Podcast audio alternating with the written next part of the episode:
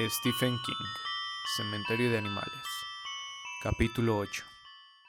Aquel sábado, cuando Ellie había terminado su primera semana de colegio y estaba a punto de empezar el curso de la universidad, Jude Crandall cruzó la carretera y se acercó a la familia Creed que estaba sentada en el jardín.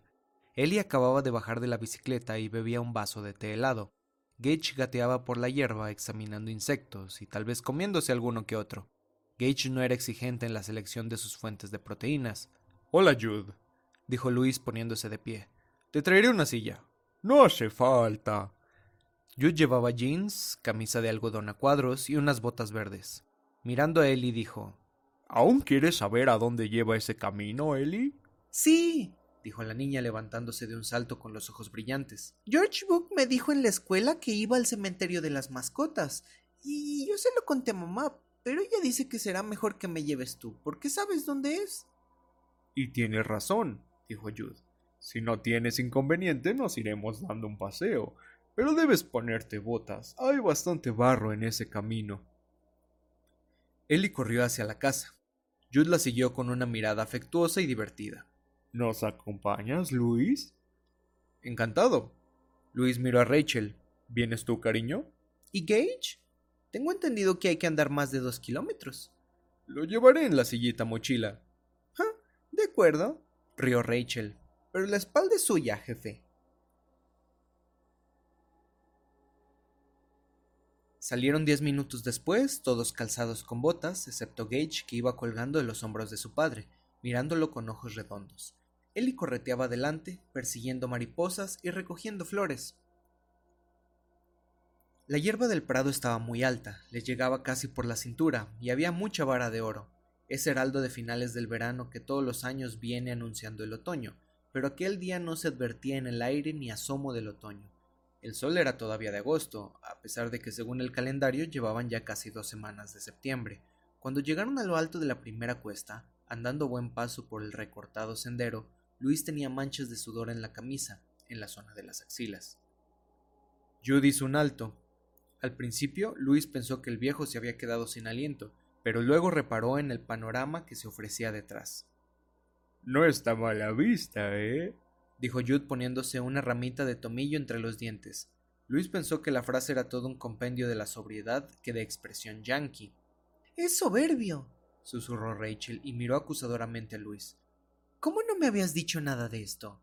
Es que no sospechaba que estuviera aquí, dijo Luis un poco avergonzado se hallaban dentro de los límites de su propiedad y hasta aquel momento él no se había molestado en subir hasta la cima de la colina por detrás de su casa. Ellie se había adelantado un buen trecho, ahora volvía sobre sus pasos, contemplando la vista con franca admiración. Church trotaba suavemente, casi pegado a sus talones. La colina no era alta, ni falta que hacía. Por el este un espeso bosque tapaba la vista, pero hacia el oeste el terreno descendía mansamente, pintando los tonos dorados de los últimos días del verano. Todo estaba quieto, brumoso, apacible. Ni siquiera pasaba por la carretera un camión de Laurinco que turbara el silencio. Lo que tenían ante sus ojos era la cuenca del río, desde luego Penobscot, por el que antaño los leñadores hacían descender los troncos desde el noreste hasta Bangor y Derry. Pero ellos estaban un poco al sur de Bangor y al norte de Derry. El río bajaba anchuroso y apacible como sumido en su propio sueño. Luis distinguió Hampden, Winterport a lo lejos, y al margen de este lado se adivinaba el sinuoso trazado de la carretera 15 que seguía el curso del río casi hasta Buxport. Más allá del río, festoneando de los árboles frondosos, se extendían los campos surcados de caminos y carreteras. La esbelta torre de la iglesia baptista de North Ludlow asomaba entre un grupo de viejos olmos y a la derecha se veía el achaparrado edificio de ladrillo de la escuela de Eli. En el cielo, unas nubes blancas se movían perezosamente hacia la línea del horizonte en un azul desvaído, y por todas partes la tierra, que por estas fechas de las potrimerías del verano ya había rendido frutos, aparecía dormida pero no muerta, y tenía un inverosímil color marrón encendido. Soberbio es la palabra justa, dijo Luis al fin. Antiguamente le llamaban la colina del mirador, dijo Jude. Se puso un cigarrillo en la comisura de los labios, pero no lo encendió. Algunos de los viejos aún la llaman así, pero ha llegado tanta gente joven. El nombre está casi olvidado. No creo que haya muchos que conozcan este sitio. No parece que la vista pueda ser más extraordinaria porque la colina no es muy alta, pero se ve. Extendió el brazo en un amplio ademán y quedó en silencio. Se ve toda la región, dijo Rachel en voz baja, intimidada. Miró a Luis. Cariño, ¿es nuestro este sitio? Y antes, lo cual, según pensó Luis, no era lo mismo. Hacía más fresco en el bosque, tal vez cinco o seis grados menos. El sendero seguía siendo ancho, estaba jalonado de tiestos y latas de café con flores, marchitas la mayoría, y alfombrado de agujas de pino. Habían recorrido medio kilómetro, ahora cuesta abajo, cuando Jude llamó a Ellie, que había vuelto a adelantarse. Este es un paseo muy bonito para una niña, le dijo cariñosamente. Pero quiero que prometas a tus padres que cuando vengas por aquí no te saldrás del camino. Lo prometo, dijo Ellie con rapidez. ¿Por qué? Jude miró a Luis, que se había parado a descansar. A la carrera Cage, incluso a la sombra de aquellos viejos abetos, era trabajo duro. ¿Sabes dónde estamos? preguntó Jude. Luis repasó mentalmente todas las respuestas posibles y fue desmintiéndolas una a una. Ludlow, Ludlow del norte, detrás de mi casa, entre la carretera 15 y Middle Drive, movió la cabeza. Jude señaló por encima de su hombro con el pulgar. Por ahí está todo, dijo. La ciudad y demás. Por aquí, solo bosques y más bosques en un radio de más de 80 kilómetros. Lo llaman los bosques de Ludlow Norte, pero abarcan una punta de Orrington, parte del término de Rockford, y llegan a estas tierras del gobierno los indios que las reclaman. Sé que parece extraño que vuestra hermosa casita, situada al pie de la carretera principal con su teléfono, su luz eléctrica y su televisión por cable, linde con bosques vírgenes, pero así es. Volví a mirar a Ellie. Lo que quiero decir es que no debes andar vagando por ahí, Ellie. Podrías perderte y sabe Dios a dónde irías a parar. No lo haré, señor Crandall. Ellie estaba impresionada y hasta intimidada, pero no asustada según advirtió Luis. Rachel, sin embargo, miraba a Jude con gesto de preocupación, y el propio Luis se sentía un poco intranquilo. Lo atribuyó al instintivo temor de que la gente de la ciudad experimenta hacia los bosques. Hacía más de veinte años desde su época de Boy Scout que Luis no tenía una brújula en la mano y sus recuerdos de cómo orientarse por la estrella polar o por el lado en el que crece el musgo en los troncos de los árboles eran tan vagos como los de una forma de hacer nudos de margarita o de media pina. Jude los miraba sonriendo ligeramente. De todos modos, no hemos perdido a nadie en estos bosques desde 1934. Por lo menos a nadie de por aquí. El último fue... Will Jepson, y no puede decirse que fue una gran pérdida. Aparte de Stenny Bookhart, Will era el mayor borracho de este lado de Booksport. ¿A nadie de por aquí? dijo Rachel con una voz un poco forzada, y Luis casi podía leerle el pensamiento. ¿Y nosotros no somos de por aquí? Por ahora. Jude meditó un momento y luego asintió. Cada dos o tres años se pierde algún que otro forastero, pero la gente cree que está tan cerca de la carretera principal que nadie va a extraviarse. Pero más tarde o más temprano los encontramos. No hay de qué preocuparse. ¿Hay alces? preguntó Rachel con recelo. Y Luis sonrió. Si ella quería preocuparse no le faltarían motivos. A veces se ve alguno, dijo Jude. Pero no son peligrosos, Rachel. Durante la época del apareamiento andan un poco soliviantados, pero habitualmente se conforman con mirar. A los únicos que los que les parecen tener la jurada fuera de la época del celo son los de Massachusetts. No sé por qué, pero así es. Luis pensó que el viejo bromeaba, pero no estaba seguro. Jude parecía hablar muy en serio. Lo he visto una y otra vez tipos de Saugus, de Milton o de Weston, subidos en los árboles chillando que les perseguían manadas de alces del tamaño de un camión. Es como si los alces pudieran oler a los de Massachusetts. A lo largo lo que huelen son las prendas de L. L. Bean. No sé. Me gustaría que universitarios de esos que estudian el comportamiento de los animales eligieran el tema para su tesis, pero no creo que nadie se le ocurra. ¿Qué es la época de celo? preguntó Ellie. Ahora eso no importa, dijo Rachel. No quiero que vengas por aquí si no es con una persona mayor, Ellie. Rachel dio un paso hacia Luis. Jude parecía contrariado. No quería asustarte, Rachel, ni tampoco la niña.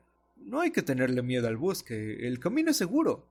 En primavera se llena de hierba y en algunos puntos hay barro todo el año, menos en el 55, eh, que fue el verano más seco que yo recuerde, pero ni siquiera hiedra venenosa, como en los campos que están al lado del jardín de la escuela, y procura no tocarla, Ellie, si no quieres pasarte tres semanas metida en un baño de almidón. Ellie ahogó la risa con la mano. El camino es seguro, dijo Jude a Rachel, pero no parecía muy convencida. Si hasta Gage podría conseguirlo, y como ya os dije, los chicos del pueblo vienen mucho por aquí. Ellos lo limpian y lo hacen sin que nadie se los mande. No quisiera privar a Ellie de esta diversión. Se inclinó haciendo un guiño. Esto es como otras muchas cosas de la vida, Ellie. Si te mantienes en el camino, todo va bien. Pero a la que te sales, como no tengas suerte, te perderás. Y luego tienes que salir a buscar un grupo de rescate. Siguieron andando y a Luis empezaba a agarrotársele la espalda del peso de la silla. De vez en cuando Gage le agarraba un mechón de pelo en cada mano y tiraba con entusiasmo o le daba un alborozado puntapié en los riñones. Los últimos mosquitos de la temporada le bailaban delante de la cara con su penetrante zumbido. El camino descendía zigzagueando entre viejos abetos. Más allá atravesaba una zona de densos matorrales. Realmente el terreno era muy húmedo y las botas de Luis se hundían en el barro y los charcos. En un punto tuvieron que cruzar sobre unos leños, pero aquel fue el paso más difícil. Después de caminar empezaban a subir otra vez entre árboles. Gage parecía haber aumentado cinco kilos por arte de magia, y la temperatura diez grados. A Luis le corría el sudor por la cara. ¿Cómo vas, cariño? preguntó Rachel. ¿Quieres que yo lleve al niño un rato? No, estoy bien, dijo él. Y era verdad, a pesar de que el corazón le latía con fuerza, porque Luis estaba muy acostumbrada a recomendar ejercicio antes que hacerlo. Ellie iba al lado de Jude, su pantalón amarillo limón y su blusa roja eran dos manchas de color vivo sobre el fondo verde y marrón oscuro del umbroso bosque. Lu, ¿tú crees que sabe a dónde nos lleva? preguntó Rachel en voz baja y de tono preocupado. Sin duda, dijo Luis. Jude les gritó alegremente por encima del hombro. Ya no falta mucho. ¿Resistes bien, Luis? Dios mío, pensó Luis. Ochenta y tantos años y ni siquiera está sudando. Muy bien, respondió Luis con cierta agresividad. Probablemente el amor propio le hubiera hecho responder él mismo, aunque hubiera notado los síntomas de una coronaria. Sonrió ampliamente y se ajustó las correas de la sillita y siguió andando. Llegaron a la cima de la segunda colina. Desde allí, el camino descendía entre una maraña de arbustos y matorrales que les llegaba a la altura de la cabeza. Luego se estrechaba y en una poca de distancia Luis vio a Jude y a Ellie pasear por debajo de un arco de viejas tablas castigadas por la intemperie. Escrito en ellas, en borrosas letras negras, apenas legibles, se descifraba la siguiente descripción. Cementerio de animales. Él y Rachel intercambiaron una mirada risueña y cruzaron bajo el arco haciéndose instintivamente las manos como si hubieran ido allí para casarse. Por segunda vez aquella mañana, Luis se quedó admirado. Allí el suelo estaba limpio de agujas de pino. En un círculo de unos quince metros de diámetro casi perfecto, la hierba había sido segada de ras de la tierra, rodeada el círculo una maraña de densos matorrales, interrumpida por unos árboles derribados que formaban un montón de aspecto a la vez siniestro y amenazador. El que tratara de pasar por ahí o de escalar ese montón de leños debería tomar la precaución de ponerse un buen blindaje, pensó Luis. El claro estaba sembrado en una especie de lápidas, fabricadas evidentemente por artesanos infantiles con los materiales más diversos que habían podido conseguir cajas de madera, tablas, planchas metálicas. No obstante, en medio de aquel cerco de arbustos bajos y árboles desmendrados que luchaban por espacio vital y buscaban la luz del sol, el mero hecho de que su tosca factura y la circunstancia de que fueran obra de manos humanas parecían darles una cierta homogeneidad. Con el bosque como telón de fondo, el lugar tenía un aire fantasmagórico, un ambiente más pagano que cristiano. Es muy bonito, dijo Rachel, aunque por su tono no parecía muy convencida. ¡Wow! gritó Ellie. Luis se desprendió de la sillita y puso al niño en el suelo para que pudiera gatear. Luis sintió un gran alivio en la espalda. Él iba de tumba en tumba lanzando exclamaciones. Luis se fue tras ella, mientras Rachel se quedaba vigilando al niño. Jude se sentó en el suelo, con las piernas cruzadas y la espalda apoyada en una peña, y se puso a fumar. Luis observó que las tumbas estaban dispuestas en círculos más o menos concéntricos.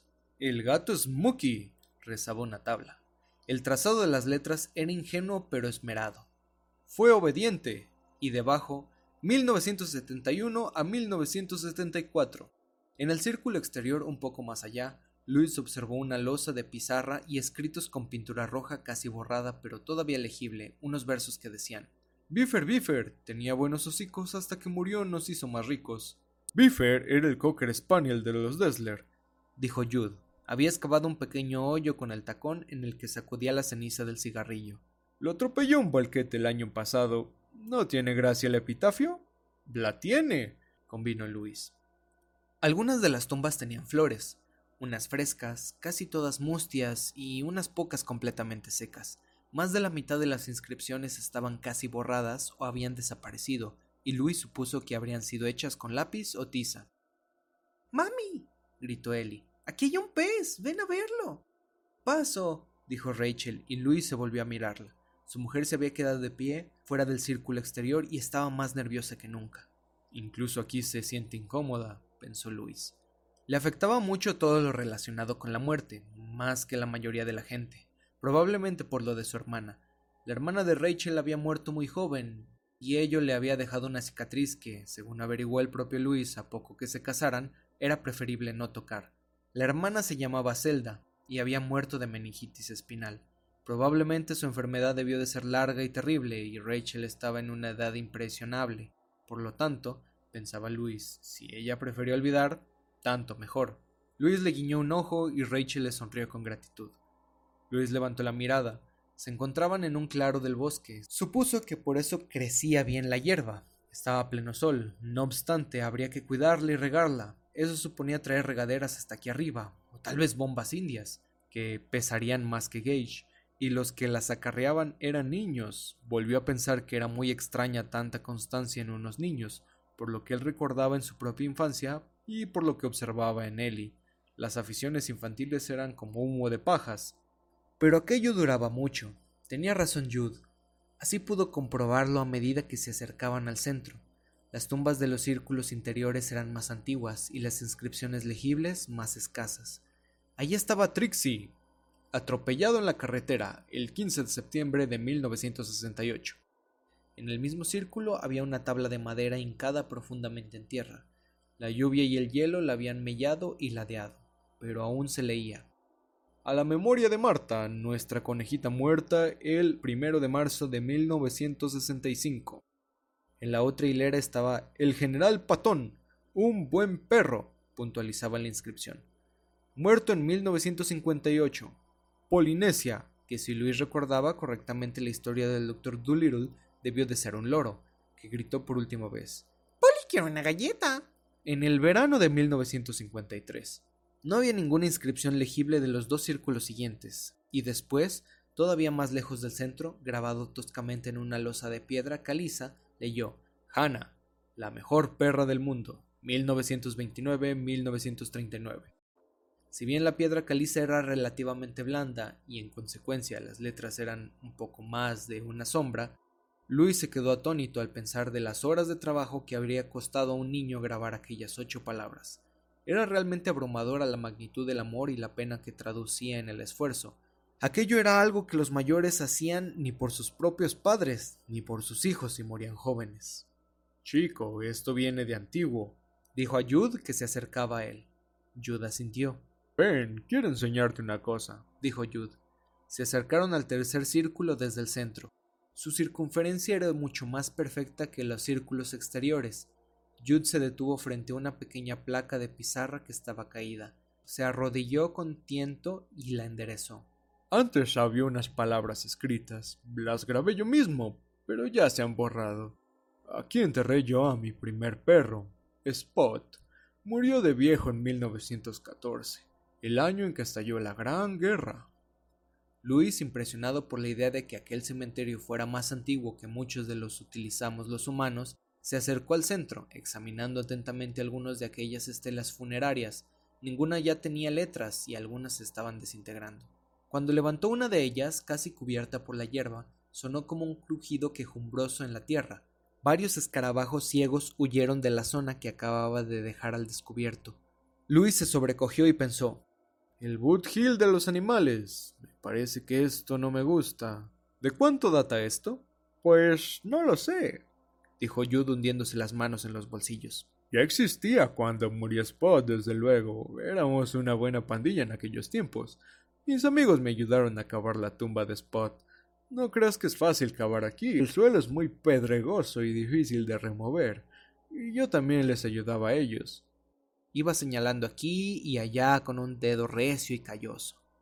Ahí está el perro de Pete Lavassier, si mal no recuerdo, y tres gatos de Avion Grotley, uno al lado del otro. El viejo Fritz criaba palomas de competición. Yo, Al Grudley y Carl Hanna enterramos a una que un perro mató. Está ahí. Se quedó pensativo. Yo soy el último de la panda. Todos han muerto. Todos. Luis no dijo nada, se quedó mirando las tumbas de las mascotas con las manos en los bolsillos. Hay mucha piedra aquí, insistió Jude. No se puede plantar nada, solo cadáveres, imagino. Gage, que estaba en el borde del claro, empezó a lloriquear y Rachel lo tomó en brazos y se acercó a los dos hombres con el niño apoyado en la cadera. Gage tiene hambre, dijo. Creo que deberíamos regresar, Lu. Por favor, ¿nos vamos ya? decían sus ojos. Sí, respondió Lu. Se colgó la sillita en los hombros y se volvió de espaldas para que Rachel instalara al niño. Eli, eh, Eli, ¿dónde estás? Allí, dijo Rachel señalando el montón de troncos. Eli trepaba por los troncos como si fueran primos hermanos de las escaleras del colegio. Oh, Eli, baja de ahí enseguida, gritó Jude alarmado. Si metes el pie donde no debes, el tronco se mueve y podrías torcerte el tobillo. Eli saltó al suelo. ¡Ay! gritó y se acercó a ellos frotándose la cadera. No tenía herida, pero una rama le había rasgado el pantalón. ¿Lo ves? dijo Jude alborotándole el pelo. Esos troncos tienen malas bromas. Ni siquiera los que están acostumbrados a andar por los bosques trepan por ellos. Si pueden dar un rodeo, los árboles que quedan caídos en un montón se vuelven ruines y si te descuidas un poco, te hacen daño. ¿En serio? preguntó Eli. Completamente en serio. Están amontonados como paja y si pisas donde no debes, se vienen todos abajo. Eli miraba a Luis. ¿Es verdad eso, papá? Creo que sí, cariño. Uf, Eli gritó a los troncos. Me habéis roto los pantalones. Árboles feos. Los tres mayores se echaron a reír. Los troncos no. Siguieron blanqueándose al sol como habían hecho durante décadas. A Luis le parecían el esqueleto de un monstruo muerto hacía mucho tiempo por un caballero andante, los huesos de un dragón gigantesco abandonados allí, en un primitivo monumento funerario. Incluso entonces Luis pensó que ya había algo artificial y estudiado en la forma de que los troncos se alzaban entre el cementerio de animales y los grandes bosques que se extendían más allá. Bosques que Jude Crandall llamaba con naturalidad los bosques indios. Su aparente desaire parecía excesivo para ser obra de la naturaleza. Era... En aquel momento Gage le retorció una oreja gorgoteando de gusto y Luis se volvió de los troncos amontonados al fondo del cementerio de animales. Era hora de regresar a casa. Capítulo 9 Al día siguiente, Ellie se acercó a Luis con semblante preocupado. Luis estaba en su pequeño estudio construyendo uno de sus modelos a escala. Este era un Rolls Royce Silver Ghost de 1917, 608 componentes y más de 50 piezas móviles. Lo tenía casi terminado y a Luis ya le parecía estar viendo al chofer de Librea, descendiente directo de los cocheros ingleses del siglo XVIII o XIX, sentado al volante con un empaque majestuoso. Luis era un apasionado de los modelos a escala desde que tenía 10 años. Empezó con un Spad de la Primera Guerra Mundial que le compró a su tío Carl. Siguió con casi todos los aeroplanos Rebel y ya de adolescente pasó a cosas más importantes. Tuvo su época de barcos en botellas, su época de artilugios de guerra y hasta su época de armas. Sus armas estaban tan bien imitadas que parecían imposible que no se disparasen al apretar el gatillo. Hacia Cox, Winchesters, Lugers y hasta un Botline Special. Durante los cinco últimos años se había dedicado a los grandes transatlánticos. En su despacho de la universidad tenía una reproducción del Lusitania y otra del Titanic y un modelo escala del Andrea Doria, terminado poco antes de que saliera de Chicago. Navegaba sobre la repisa de la chimenea de la sala de estar. Ahora había pasado a los coches clásicos y a juzgar por el ritmo que hasta entonces llevara su afición, transcurrirían cuatro o cinco años de que se sintiera el afán de reproducir otros ingenios. Rachel contemplaba este único hobby de su marido con condescendencia femenina, no exenta, según creía él, de cierto desdén. Seguramente, incluso tras diez años de matrimonio, ella esperaba todavía que le superase con la edad.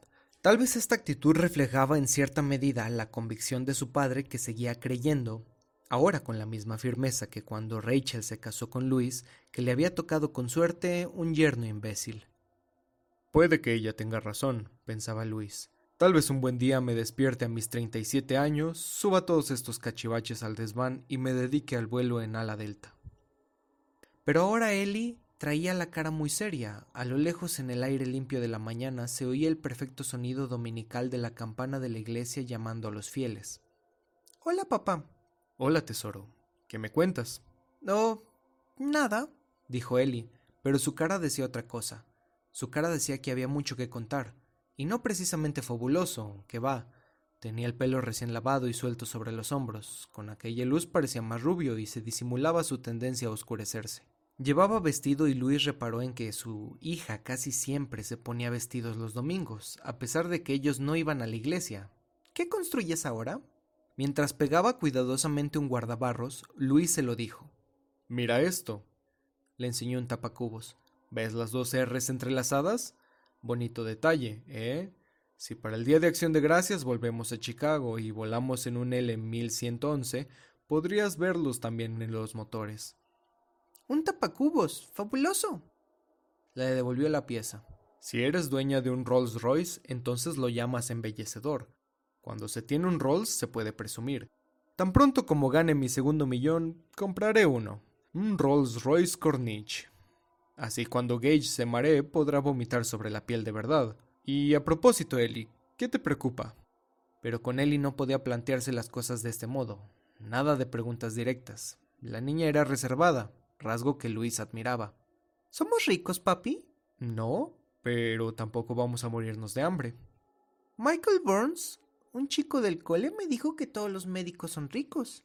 Mira, puedes decirle a Michael Burns del cole que muchos médicos se hacen ricos, pero tardan 20 años, y esos no trabajan en la enfermería de una universidad. Te haces rico si eres especialista, ginecólogo, traumatólogo o neurólogo. Ellos se enriquecen deprisa. Los de medicina general como yo tardan más. Entonces, ¿por qué no te haces especialista, papá? Luis pensó entonces en sus modelos a escala, en cómo un día se cansó de construir aviones de combate o decidió que no iba a perder más tiempo con los tanques Tiger ni los emplazamientos de cañones, o comprendió, casi de la noche a la mañana, según le parecía ahora, que era una tontería meter barquitos en botellas, y trató de imaginar lo que sería pasar el resto de su vida examinando pies infantiles para diagnosticar dedos en martillo o poniéndose guantes de fino látex para palpar con un dedo bien entrenado el conducto vaginal de una señora, buscando bultitos u otras anomalías. Porque no me gustaría, dijo. Church entró en el estudio, se detuvo, inspeccionó la situación con sus brillantes ojos verdes, saltó silenciosamente al alféizar de la ventana y pareció quedarse dormido. Ellie le miró con el entrecejo fruncido, lo cual sorprendió a Luis. Generalmente, Ellie miraba a Church con una expresión que, de tan cariñosa, resultaba preocupante. La niña empezó a dar vueltas por la habitación, mirando los distintos modelos y con una voz casi natural dijo Chico, ¿cuántas tumbas había en el cementerio de animales? Ajá, con que ahí le duele, pensó Luis, pero no la miró. Después de leer atentamente las instrucciones, se dispuso a pegar los faros del Rolls. Muchas, sí, contestó. Yo diría más de cien. Papá, ¿por qué los animales no viven tanto como la gente? Bueno, los hay que sí, incluso más. Los elefantes viven muchos años y hay tortugas marinas tan viejas que nadie sabe cuántos años tienen, o si alguien lo sabe, no se lo cree. Ellie refutó la afirmación con toda facilidad. Yo no me refería a elefantes ni a tortugas, sino a los animales que viven con nosotros. Michael Burns dice que para un perro un año es como nueve para nosotros. Siete, rectificó Luis automáticamente. Ya sé lo que quieres decir, cariño, y es verdad. Un perro es muy viejo a los doce años. Verás, hay algo que se llama metabolismo, y al parecer lo que hace el metabolismo es marcar el tiempo. Oh, hace otras muchas cosas. Hay gente que come mucho y está delgada a causa del metabolismo, como le pasa a tu madre. Otros como yo, por ejemplo, no podemos comer tanto sin engordar. Nuestro metabolismo es diferente. Eso es todo. Pero más que nada, el metabolismo es como una especie de reloj del cuerpo. Los perros tienen un metabolismo bastante rápido. El de las personas es mucho más lento. La mayoría de nosotros vivimos hasta los 72 años, y créeme, 72 años son muchos años. Luis, al verla tan preocupada, deseó parecer más sincero de lo que él sintió que se sentía. Tenía 35 años y le habían pasado tan fugazmente como una corriente de aire por debajo de una puerta. Las tortugas marinas tienen un metabo... ¿Y los gatos? preguntó Ellie mirando otra vez a Church. Bueno, los gatos viven tanto como los perros, por lo menos la mayoría. Era mentira. Él lo sabía. Los gatos vivían peligrosamente y muchos tenían una muerte violenta, casi siempre fuera del alcance de la vista de los humanos. Allí estaba Church, dormitando al sol, o aparentándolo. Church, que todas las noches dormía apaciblemente en la cama de Ellie. Church, que era tan gracioso cuando era chiquito, jugando y enredándose con el ovillo de lana. Y no obstante, Luis le había visto acechar a un pájaro que tenía una ala rota, con sus verdes ojos brillantes de curiosidad y de sadismo, según le pareció a Luis, de placer. El gato casi nunca mataba a los bichos que acechaba, con la única excepción de una rata grande que atrapó en el callejón situado junto a su bloque de apartamentos. Realmente aquella vez, Church se cargó a la rata. Volvió a casa tan magullado y lleno de sangre que Rachel, que estaba a seis meses de Gage, tuvo que ir corriendo al baño a vomitar. Vidas violentas y muertes violentas. Un perro los abría en canal en lugar de limitarse a perseguirlos, como hacían los perros torpes y un poco tontos de las películas de la tele o se los llevaba por delante otro gato, o un cebo envenenado, o un coche.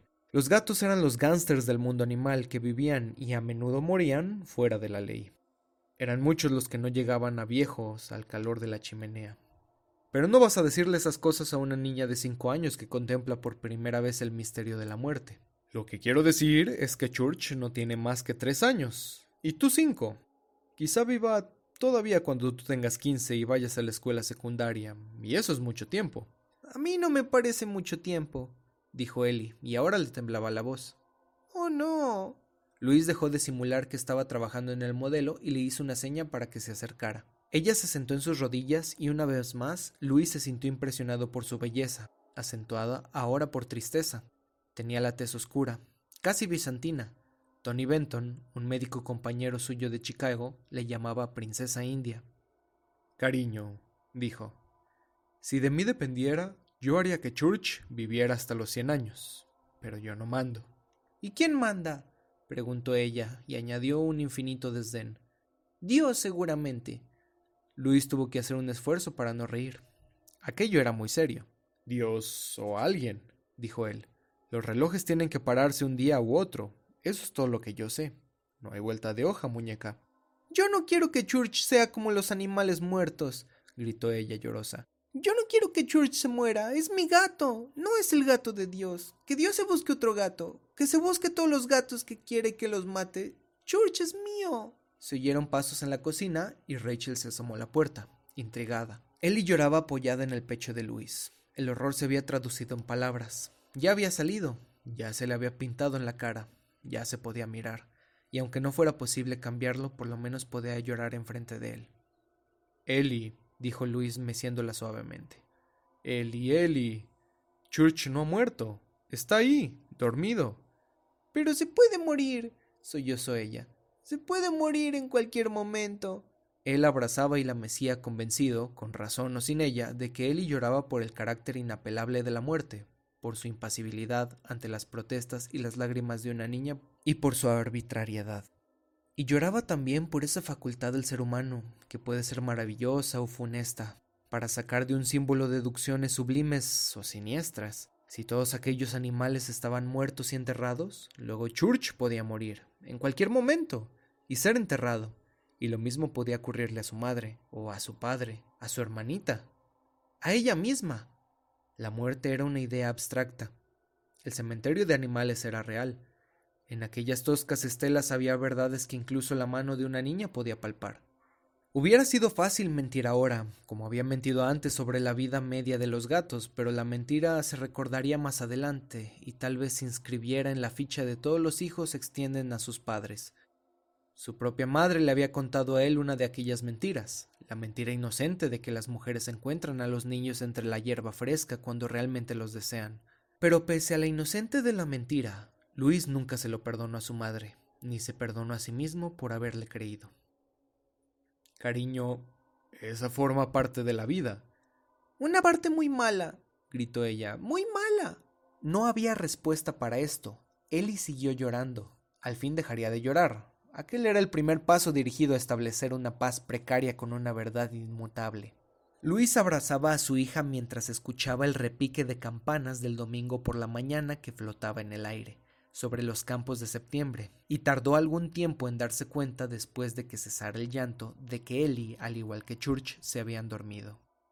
Luis subió a dejar a la niña en la cama y luego bajó a la cocina, donde Rachel estaba batiendo la masa de pastel con un brío tanto exagerado. Se mostró sorprendida de que Ellie se hubiera quedado dormida a media mañana. No era propio de ella. No, dijo Rachel dejando el cuenco en el mostrador con un golpe cerco. No acostumbra hacerlo pero no parece que ha estado despierta casi toda la noche. La oí rebullir y Church pidió para eso salir de las tres de la mañana. Solo lo hace cuando ella está nerviosa. Pero... ¿por qué? Vamos, tú sabes perfectamente por qué, dijo Rachel furiosa. Ese dichoso cementerio. Le impresionó, Lu. Era el primer cementerio que ella veía y la trastornó. No creas que pienso escribir una cartita de agradecimiento a tu amigo Jude Crandall por esa excursión. Vaya, ahora resulta que es mi amigo, pensó Luis, y perplejo y dolido. Pensó Luis, perplejo y dolido. Rachel. No quiero que la niña vuelva a ese sitio. Rachel. Lo que dijo Jude del camino es verdad. No me refiero al camino y tú lo sabes perfectamente, dijo Rachel tomando el cuenco y poniéndose a batir el pastel con más fuerza que antes. En ese maldito lugar es morboso. Eso de que los niños cuiden las tumbas y limpien el camino. Es malsano. No hay otra palabra. Si los críos de este pueblo están enfermos, no quiero que Eli contraiga esa enfermedad. Luis la miraba, desconcertado. Estaba casi convencido de que una de las razones por las cuales su matrimonio resistía, mientras, al parecer, no pasaba años sin que dos o tres parejas amigas se separaran, era el respeto que ambos profesaban al misterio, esa idea apenas intuida y nunca explicada con palabras de que a fin de cuentas, a la hora de la verdad, la cosa del matrimonio no existía, ni tampoco la unión, de que el alma y de que cada cual estaba sola y que definitivamente desafiaba la razón. Ese era el misterio. Y por más de que tú creyeras conocer a tu pareja, había veces en que te encontraras frente a un muro ciego o un pozo sin fondo, y había veces, pocas, gracias a Dios, en que te veías metido en una turbulencia de corrientes desconocidas por las que, de pronto, sin más que zarandeaban a todo un avión de pasajeros y advertías una actitud insospechada y tan estrombótica, por lo menos a tus ojos, que te parecía incluso patógena. Y entonces pisabas con cautela, si valorabas en algo tu matrimonio y tu serenidad de espíritu. Entonces tratabas de recordar que enojarse por semejante descubrimiento es propio de los imbéciles que creen que realmente que una mente puede llegar a conocer a otra. Cariño, no es más que un cementerio de animales, dijo él. Después de oírla llorar, de ese modo ahí dentro, dijo Rachel señalando la puerta del estudio con una cuchara llena de pasta. ¿Crees que para ella no es más que un cementerio de animales? Eso va a dejarle huella, Lu. No, Ellie no volverá a ir allí. No es el camino, es el lugar. Ya está pensando que Church va a morir. Durante un momento Luz sintió la extraña impresión de que seguía hablando con Ellie, que se había puesto unos zancos, un vestido y una máscara de Rachel muy bien imitada. Hasta la expresión era la misma, crispada y un poco osca por fuera, pero vulnerable por dentro. De pronto, Luis decidió insistir porque ahora la cuestión le parecía importante. No era algo que pudiera soslayarse por respeto a aquel misterio, aquella suprema soledad.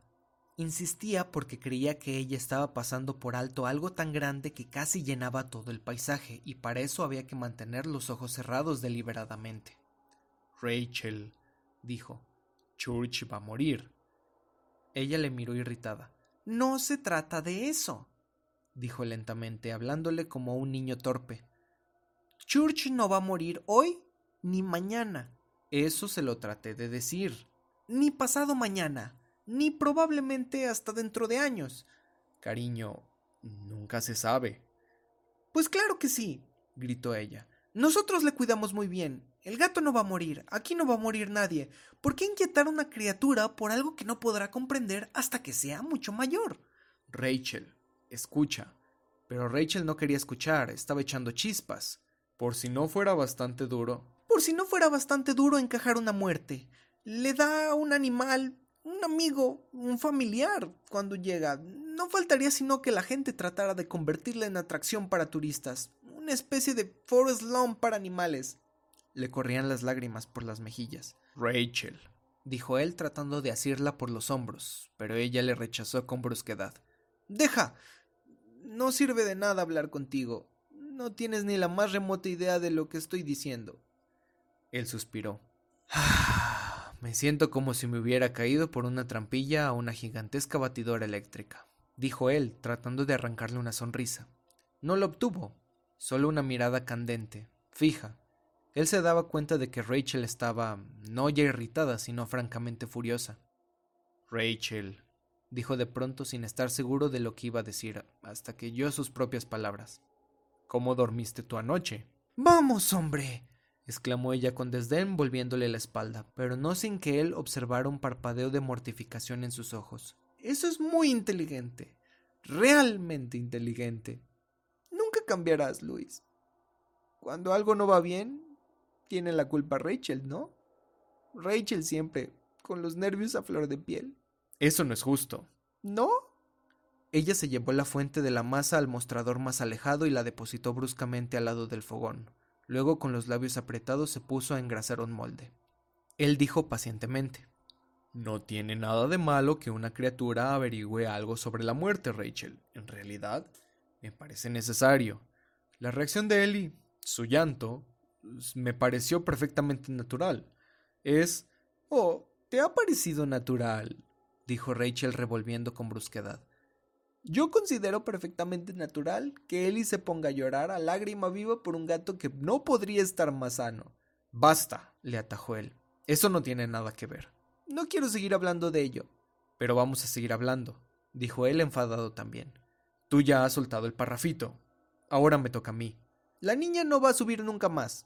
Por lo que a mí respecta, asunto terminado.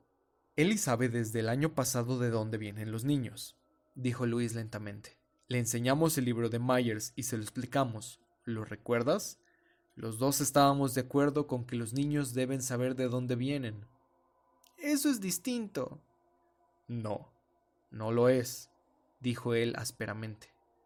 Cuando hablaba con ella ahí dentro, acerca de Church, me acordé de mi madre y del cuento que me contó sobre las hojas de col cuando le pregunté de dónde sacaban las madres a los niños. Es una mentira que no se me ha olvidado. No creo que los niños lleguen a olvidar las mentiras que les dicen sus padres. ¿De dónde vienen los niños? No tiene absolutamente nada que ver con un cochino cementerio de animales, le gritó Rachel y lo que sus ojos le decía era Puedes estar haciendo comparaciones todo el día y toda la noche, Luis. Puedes estar hablando hasta ponerte morado. A mí no me convencerás. No obstante, él lo intentó. El cementerio de los animales le impresionó porque es una concretación de la muerte. Ella ya sabe cómo nacen los niños.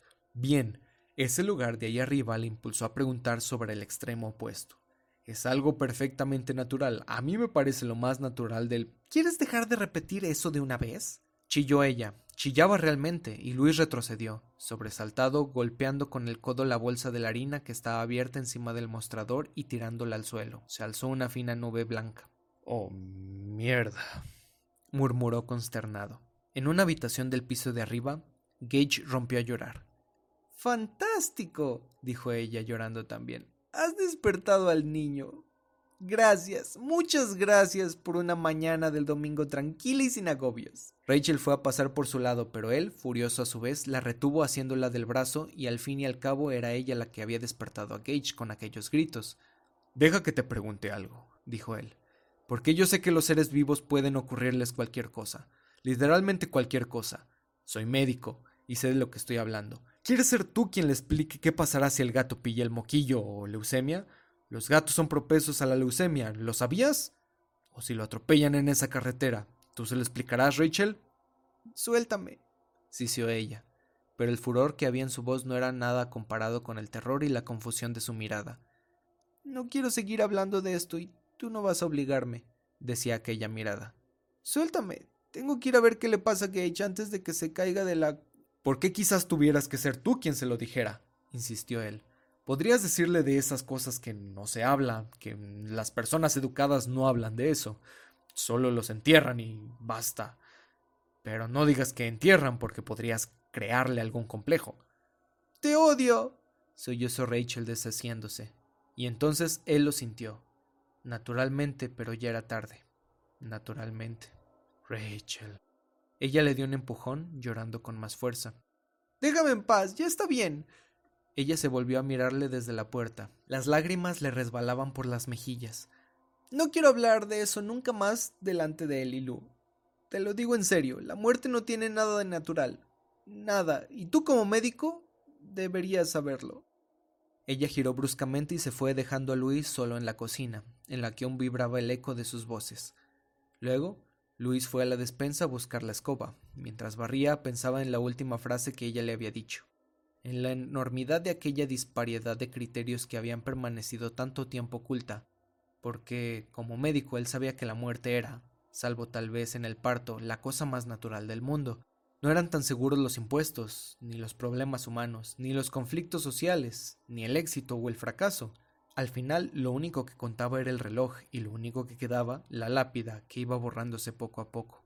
Hasta las tortugas marinas y las secollas gigantes acababan por sucumbir. Zelda, dijo en voz alta. Mierda, aquello debió de ser muy fuerte para ella. La duda que ahora se planteaba era si debía dejar las cosas como estaban o tratar de arreglarlas. Vació la pala en un cubo de basura y la harina cayó con un golpe sordo, empolvando las cajas y las latas vacías. Capítulo 10 Espero que Ellie no se impresionara mucho, dijo Jude Crandall aquella noche, y una vez más Luis pensó que aquel hombre tenía la rara e inquietante habilidad de poner el dedo en la llaga. Él, Jude y Norma Crandall estaban sentados en el porche tomando el fresco del anochecer y bebiendo té helado en lugar de cerveza. Por la quince zumbaba un tráfico bastante intenso de regreso del fin de semana, Aquella bonanza no podía durar y cada fin de semana podía ser el último de verano y había que aprovecharlo, pensaba Luis. Al día siguiente empezaría a desempeñar plenamente sus funciones en la enfermería de la Universidad de Maine. Durante todo el día de ayer y de hoy habían estado llegando los estudiantes, llenando apartamentos en Orono y dormitorios del campus, haciendo sus camas, renovando amistades y sin duda lamentándose de la llegada de otro curso con clases desde las ocho de la mañana y comida insípida. Rachel seguía mostrándose fría con él, más que fría, gélida, y Luis estaba seguro de que cuando volviera a casa aquella noche la encontraría dormida, probablemente, con Gage, y los dos acurrucados en tal al borde de la cama que el niño correría peligro de caer al suelo. El resto de la cama, casi las tres cuartas partes, sería como un gran desierto desolado. Decía que espero. Perdona, dijo Luis. Eh, estaba pensando en las musarañas. Sí, está un poco nerviosa. ¿Cómo la adivinaste? Como ya te dije, por aquí pasan muchos niños. Tomó suavemente la mano de su mujer y le sonrió. ¿Verdad, querida? Llegan y se van. Muchos, muchos, dijo Norma Crandall. A nosotros nos encantan los niños. Para algunos ese cementerio es el primer contacto real con la muerte, dijo Jude. Ellos ven morir a la gente en la tele, pero saben que eso es de mentira. Eh, como en las películas del oeste que antes ponían los sábados por la tarde. En las películas la gente se lleva las manos al estómago o al pecho y cae al suelo. Pero ese sitio de ahí arriba en la colina, a la mayoría les parece mucho más real que todas las películas habidas y por haber, ¿comprendes? Luisa sintió pensando ¿Por qué no se lo cuentas a mi mujer? A algunos niños no les afecta en absoluto, por lo menos no lo acusan, aunque imagino que en la mayoría les queda dentro y luego lo van rumiando poco a poco, lo mismo que se meten en el bolsillo todas esas cosas que coleccionan y se las llevan a casa para mirarlas despacio. La mayoría no tienen problemas, pero otros... ¿Te acuerdas del pequeño Simmons, Norma? Ella sintió. El hielo tintineó suavemente en el vaso que tenía en la mano Llevaba las gafas colgadas de una cadena y los faros de un coche le iluminaron brevemente. Tenía cada pesadilla, dijo. Soñaba con cadáveres que salían de la tierra, qué sé yo. Luego se le murió el perro, comió un cebo envenenado. O eso dijo la gente del pueblo, ¿no, Jude? Sí, un cebo envenenado, dijo Jude moviendo afirmativamente la cabeza. Eso se dijo, sí. Fue en 1925. Billy Simmons tendría entonces diez años. Luego llegó a senador del estado y más tarde se presentó a las elecciones para la Cámara de Representantes, pero las perdió. Fue un poco antes de lo de Corea. Él y sus amigos organizaron un funeral por el perro, recordó Norma. No era más que un perro callejero, pero él lo quería mucho. Recuerdo que sus padres se oponían a lo del entierro por las pesadillas y demás, pero todo salió bien. Dos de los chicos mayores le hicieron un ataúd, ¿verdad, Jude? Jude asintió y apuró su telado. Dean y Dana Hall, dijo. Ellos y aquel otro chico que andaba con Billy. Ahora no me acuerdo cómo se llamaba, pero me parece que era uno de los hermanos Bowie. ¿Te acuerdas de los Bowie que vivían en Middle Drive? En la vieja casa Brochet, Norma. Sí, dijo Norma tan excitada como si hubiera ocurrido la víspera, y tal vez así le parecía a ella. ¿Era un Bowie? ¿Alan o Burt? O puede que fuera Kendall, dijo Jude. De todos modos, recuerdo que tuvieron una discusión sobre quién iba a llevar el ataúd. El perro no era muy grande, por lo que no daba más que para dos personas. Los Hall decían que debían de ser ellos los que lo llevaran, porque el ataúd lo hicieron ellos, y también porque eran gemelos y formaban una pareja juego. Billy decía que ellos no conocían a Bowser, así se llamaba el perro, lo suficiente para que pues ellos lo llevaran. Dice mi padre que son los amigos más íntimos los que deben de llevar el ataúd, y no cualquier carpintero, gritaba él. Judy y Norma se echaron a reír y Luis sonrió. A punto estaban ya de liarse a puñetazos cuando Mandy Holloway, la hermana de Billy, salió con el cuarto tomo de la enciclopedia británica, dijo Jude. Su padre, Stephen Holloway, era el único médico que había entre Bangor y Buxport en aquella época, Luis y la suya, la única familia de Ludlow que poseía una enciclopedia. También fueron los primeros en tener luz eléctrica, apuntó Norma. De todos modos, continuó Jude. Lo cierto es que Mandy salió muy tiesecita, como si se hubiera tragado el palo de la escoba, como decía mi madre, con sus ocho años las enaguas volando por el viento y aquel libro enorme en los brazos. Billy y el chico Bowie, me parece que era Kendall, el que se estrelló y se quemó en Pensacola en 1942 entrenando a pilotos de guerra. Iban a zumbar a los gemelos Hall por el privilegio de llevar al cementerio al pobre Chucho envenenado. Luis empezó a reír por lo bajo y luego soltó una carcajada. Sentía relajarse la tensión que le había dejado su pelea de aquella mañana con Rachel. La niña gritando Esperad, esperad, mirad esto. Ellos se quedaron quietos y, y que me ahorquen si. Jude. reconvino Norma. Eh, perdona, cariño, cuando me embalo no puedo reprimirme, ya lo sabes. Sí, ya lo sé, dijo ella. Eh, bueno, la niña tenía el libro abierto por la página de funerales, y ahí había una fotografía de la reina Victoria recibiendo el último adiós y bon voyage con más de cincuenta personas a cada lado del ataúd. Una sudando con el armatoste a cuentas y otra solo de pie, vestidas de punta de en blanco como para ir a las carreras. Y dice Mandy, en un entierro de lujo puedes poner a toda la gente que quieras, lo dice el libro. ¿Eso resolvió el problema? preguntó Luis. Eso zanjó la cuestión. Al final eran más de veinte chavales y canastos. Estaban lo mismo que la foto de Mandy habían encontrado, eh, aparte de las chisteras y las levitas. Mandy lo organizó todo, sí señor. Los puso en fila y, dio a cada uno una flor silvestre, un diente de león, una campanilla, una margarita, y ya se fueron. ¿Qué caray? Yo he dicho siempre que el país se perdió un buen elemento al no votar a Mandy Holloway para el Congreso de Estados Unidos. Se echó a reír moviendo la cabeza. De todos modos, desde entonces Billy Simmons dejó de tener pesadillas sobre el cementerio de los animales. Eh, lloró a su perro, luego se consoló y la vida continuó. Es lo que nos pasa a todos, supongo. Luis volvió a pensar en la actitud casi histérica de Rachel. Tu Ellie lo superará, dijo Norma revolviéndose en el asiento. Pensarás que no sabemos hablar más que de la muerte. Luis, Judy y yo ya tenemos muchos años, pero no somos macabros. Pues claro que no, dijo Luis. ¡Qué ocurrencia! Pero no creas que es mala cosa ir haciéndose a la idea. Hoy en día, no sé, nadie habla de la muerte, ni piensa en ella. Le han quitado de la tele porque imaginan que puede impresionar a los niños. y la gente quiere los ataúdes cerrados para no ver el muerto, ni decirles adiós. Es como si todo el mundo quisiera olvidarse de ello. Pero al mismo tiempo van y ponen la tele por cable con todas esas películas en las que la gente sale. Jude miró a Norma y carraspeó haciendo lo que suele hacerse con las persianas echadas. Es curioso eh, cómo cambia de una generación a otra. Sí, dijo Luis. Muy curioso. Bueno, nosotros somos de otra época, dijo Jude casi en tono de disculpa. Nosotros estábamos acostumbrados a la muerte. Después de la Gran Guerra vino la epidemia de gripe. También morían mujeres al dar a luz y los niños se iban al otro mundo con infecciones y fiebres que los médicos curan ahora como por arte de magia. Cuando yo y Norma éramos jóvenes, si pillabas un cáncer, ya tenías el certificado de defunción. En los años 20 no había radioterapia que valiera. Dos guerras, asesinatos, suicidios. Quedó un momento en silencio. Entonces la muerte era enemiga y era compañera, dijo al fin. Mi hermano Pete murió de apendicitis en 1912, cuando Taft era presidente.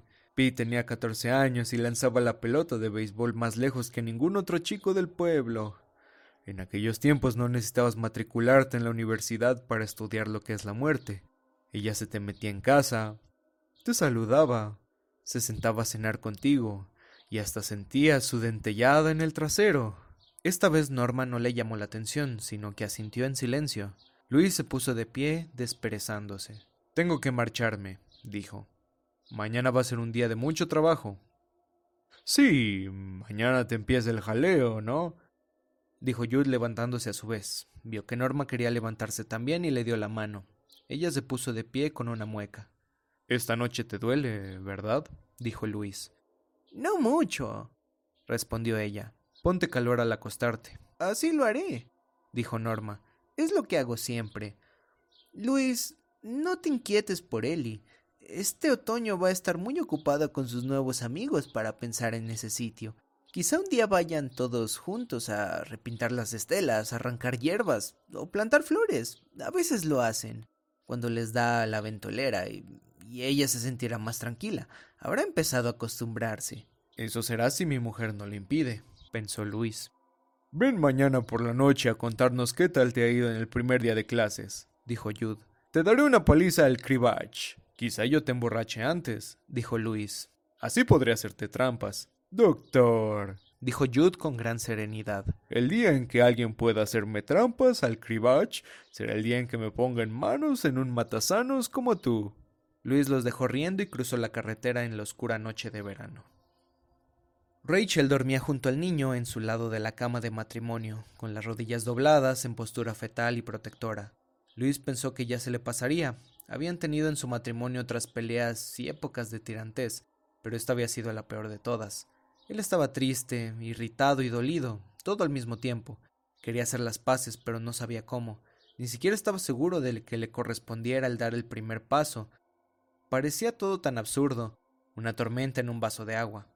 Habían tenido otras peleas y discusiones, sí, pero pocas tan fuertes como la que suscitaba por las lágrimas y las preguntas de Ellie.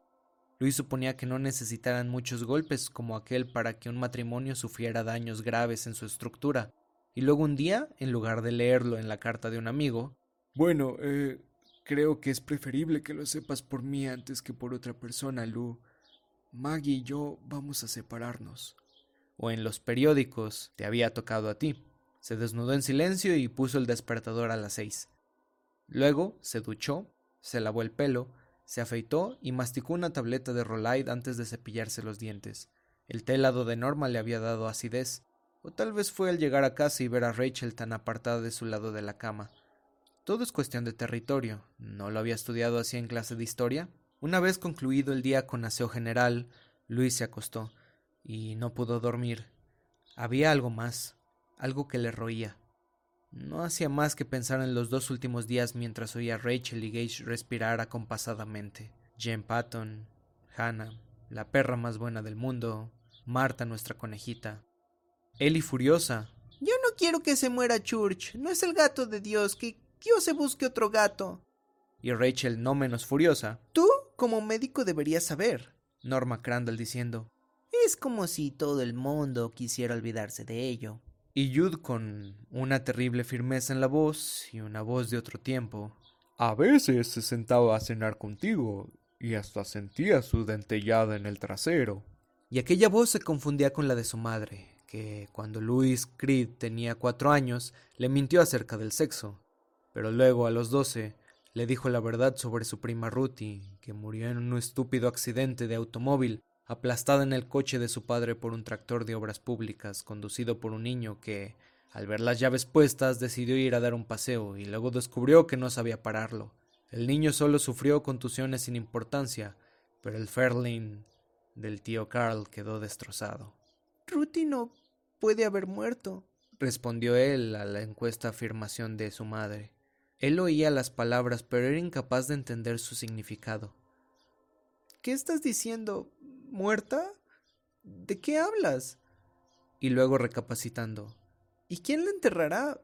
Porque el padre de Ruthie era el enterrador pero Luis no podía imaginar que su tío Carl se encargara de organizar el funeral, y él, aturdido y asustado, se aferraba de aquella pregunta como si fuera la más importante. Era una auténtica adivinanza como la de ¿quién le corta el pelo al barbero del pueblo? Supongo que lo hará Donny Danú, repuso su madre. Tenía los ojos irritados, pero más que otra cosa parecía cansada. Su madre daba la impresión de estar enferma de cansancio. Es un buen compañero de tu tío, Oh, Luis, la pobrecita Ruthie.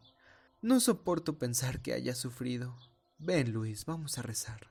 Rezaremos por Ruthie. Necesito que me ayudes. Él y su madre se arrodillaron en la cocina y rezaron. Fue aquella oración lo que por fin le hizo comprender la verdad. Si su madre rezaba por el alma de Ruthie Hodge, entonces era que su cuerpo había muerto. Ante sus ojos cerrados apareció la imagen horrenda de Ruthie que venía a la fiesta de su decimotercer cumpleaños, con sus ojos descompuestos colgando sobre las mejillas y un musgo azulado creciendo entre su cabellera rojiza. Y la imagen provocó una sensación no ya de horror, sino de desesperación por un amor imposible. Y Luis exclamó con la mayor angustia que experimentara en su vida. No puede haber muerto. Mamá, no puede haber muerto. Yo la quiero. A lo que su madre respondió con la voz apagada pero cuajada de imágenes. Un páramo bajo un cielo de noviembre, pétalos de rosa esparcidos, ocres y con los bordes rizados, estanques vacíos con un pozo de algas, podredumbre, descomposición, polvo. Ha muerto, cariño. Es muy triste, pero ha muerto. Se ha ido. Luis se estremeció pensando. Lo muerto, muerto está. ¿A qué preguntar? De pronto Luis supo qué era lo que había olvidado, porque seguía despierto, hurgando en viejas heridas la noche antes de empezar su nuevo trabajo. Se levantó y se dirigió a la escalera. De pronto dio media vuelta en el corredor y entró en el cuarto de Ellie. La niña dormía apaciblemente con una pijama azul de una pieza que ya le estaba quedando pequeña. Dios mío, Ellie, pensó Luis, estás creciendo como una espiga. Church estaba hecho un ovillo entre los arañados tobillos de Ellie, muerto para el mundo. Perdona, es metáfora. Abajo en la pared del teléfono había un tablero en el que se clavaban avisos, recordatorios y facturas. En la parte superior, Rachel con letra clara y pulcra había escrito asuntos a retrasar todo lo posible. Luis sacó la guía de teléfonos, buscó un número y lo anotó en un papel.